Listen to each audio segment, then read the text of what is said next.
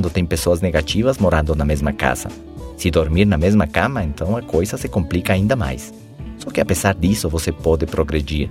Enquanto eles assistem televisão, você escuta o seu CD. Enquanto eles perdem tempo com fofocas, você abre os seus livros.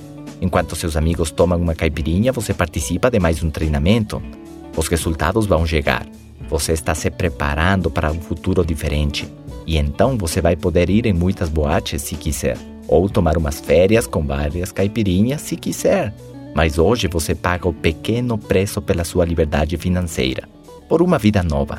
Seria mais ou menos como as dores do parto que uma mulher sente e antes dessas dores, todo aquele processo. Os nove meses com vários desconfortos, enjoos, dificuldades para dormir, a posição na cama, a dor na coluna e toda aquela fase em que uma nova vida está sendo gerada dentro do seu ventre. Mas depois de tudo que uma futura mãe tem que superar, chega aquele dia. O dia em que essa nova vida vai ver a luz pela primeira vez.